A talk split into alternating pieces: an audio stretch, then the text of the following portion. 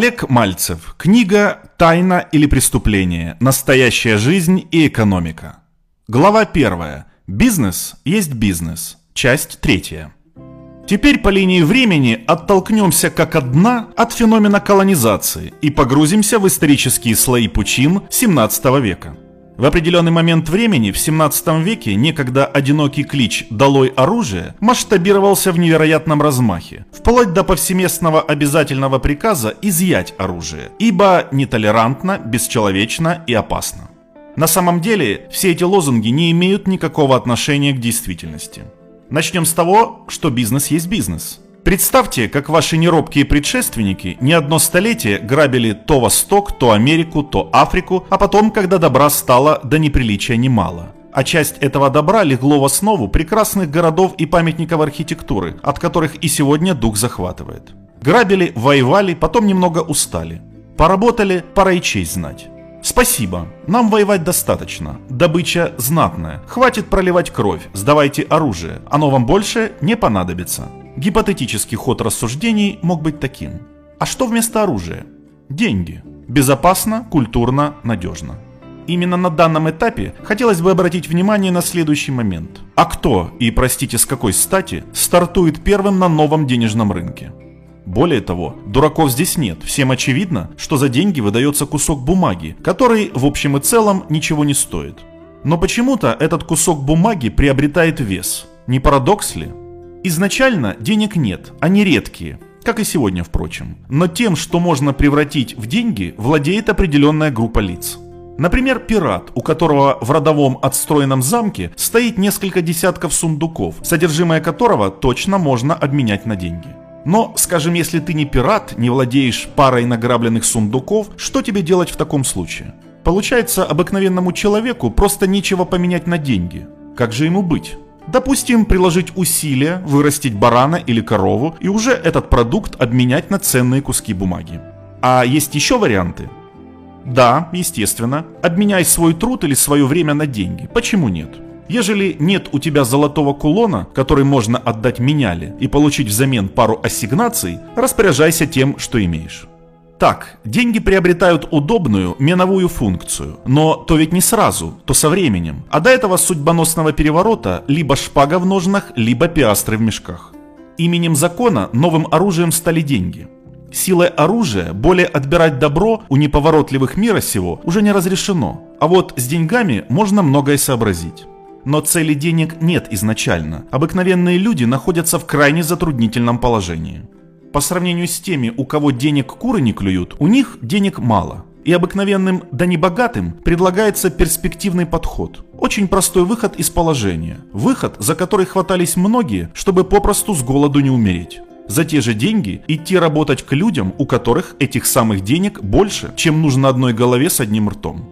Так или иначе, эти денежные распорядители оказались готовы обменять свои деньги на их труд. В итоге, при затеянной игре под названием «Бизнес» изначально у игроков старт неравный. Так что ни о какой справедливости речи не идет. Ни тогда, на старте, ни на заре экономических отношений, ни сегодня. Заметьте, это пишет бизнесмен. Исследуя генезис бизнеса, отметим явное. Бизнес стал неотъемлемой частью нашей жизни. По сути, мы его даже важнейшим элементом нашего бытия могли бы назвать. Это же добыча хлеба насущного, не иначе. Но происходит нечто удивительное, некий непознанный процесс, что до сих пор так и остается загадкой.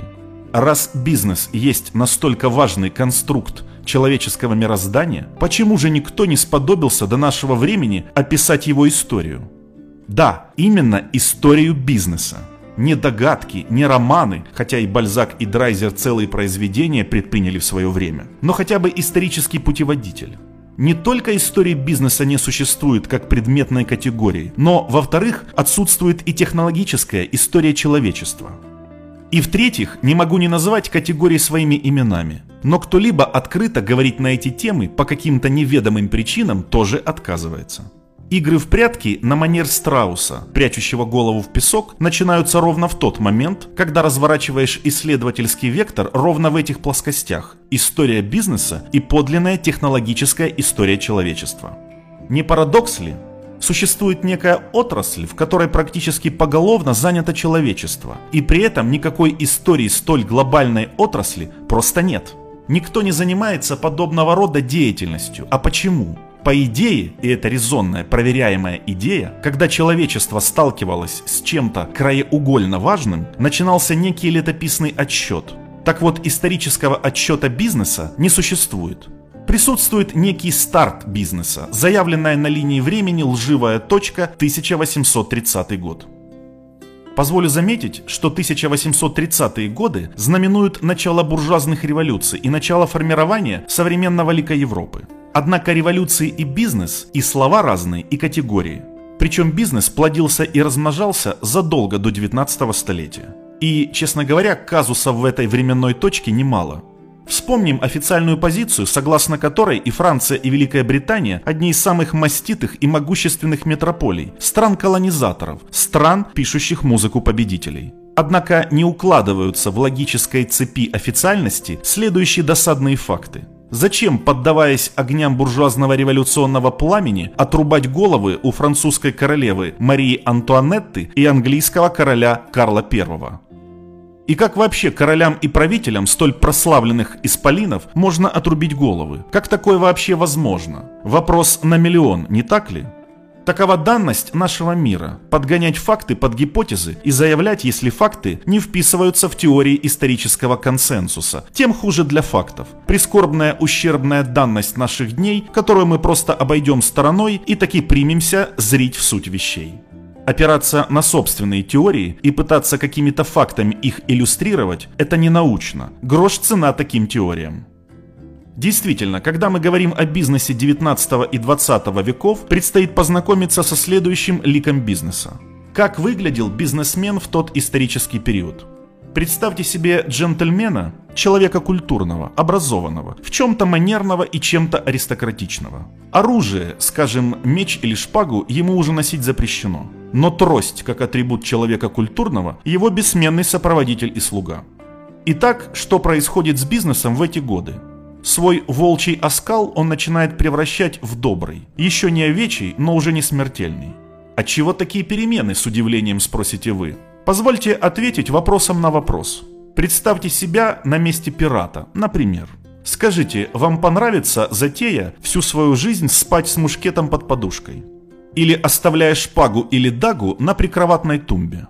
Полагаем, рано или поздно таковые перспективы окажутся надоедливыми кому угодно и захочется немного покоя и здорового тихого сна, и не менее приятного бодрствования в достатке и изобилии, на которое покушаться не посмеют.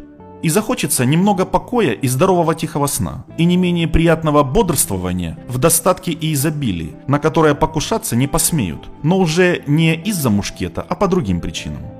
В определенный момент времени, кому-то в 50, а кому-то в 60 лет, пиратская жизнь просто надоедает – Душе так хочется благородного, обетованного аристократизма и капельку праздности.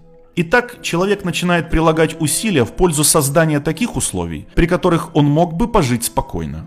Снимает треуголку, перевязь, кладет вооружейную мушкеты и прочую пиратскую снеть, взамен одевается как франт али лорд какой, благо денег как у дурака Махорки, берет трость, да внутрь трости прячет клинок, а то мало ли, на всякий случай, пригодится. Принцип, как в легендарном фильме «И на камнях растут деревья». Кольчуга Сигурда. Сигурд – берсерк. А что такое берсерк? Берсерк – это воин, которого хранят боги. Так зачем ему кольчуга? На всякий случай. Человек начинает обустраивать свой быт, ориентируясь по установкам или правилам общества, в котором ему хотелось бы жить. Цивилизованное общество не приемлет пиратов? Ничего страшного. Да и самому право надоело. Стоит немного приодеться, взять трость с секретным клинком на перевес, и, глядишь, уже уважаемый джентльмен получился. И состояние у него, говорят, приличное. В итоге вместо сурового пирата, грабителя или убийцы, у которого руки по локоть в крови, так уж получилось, на этапе аккумулирования добра и богатства появляется многоуважаемый почтенный господин. Эдакий добродушный папенька, чьи дети уже не узнают всей правды матки и точно не будут считать себя кем-то иным, кроме как отпрысками рода знатного с кровью голубой. Но этот курс в 19 веке свойственен только старосветской Европе, где игры пиратов уже приелись многим. Вторая бизнес-линия с неприличным и так и не замаскированным оскалом волка свойственна североамериканской среде, тем самым будущим американским штатам, которые в 19 веке только шли весь тот путь насущный, что в Европе уже преодолели. И если европейским распорядителям добра награбленного уже надоел образ жизни, где ни дня без убийства пары-тройки отпрысков людских, то в крах будущего гаранта мировой демократии, в добрейших традициях, определивших стиль вестернов, еще осваиваются новые земли, открываются прииски, торгуют рабами и по полной вкушают плод жизни, в которой сильных и слабых от рождения уравнял полковник Кольт. Тем временем в Европе уже нужные и толковые люди расставлены на своих местах. Пиратские кортики и палаши заняли почетное место в качестве экспоната в графской гостиной или кабинете. А те, кому нечего менять кроме собственного труда и времени, упорно стараются зарабатывать деньги. Кстати, чтобы наблюдать такие перемены, не обязательно изобретать машину времени и возвращаться в 19 век. Достаточно вспомнить лихие 90-е, когда поначалу бизнесмены постсоветского кроя ходили в спортивных костюмах а-ля Adidas, а потом со временем переоделись поприличнее, да в кресло слуг народа пересели. Акклиматизировались, так сказать, стали новой политической и бизнес-элитой. И это совершенно естественная тяга для человека с уже приличными деньгами. Стремиться в иное общество, где не обязательно просыпаться с автоматом или мушкетом наперевес. Суть одна, лишь обертки разные, хоть в век 19, хоть в век 20. Just business, you know?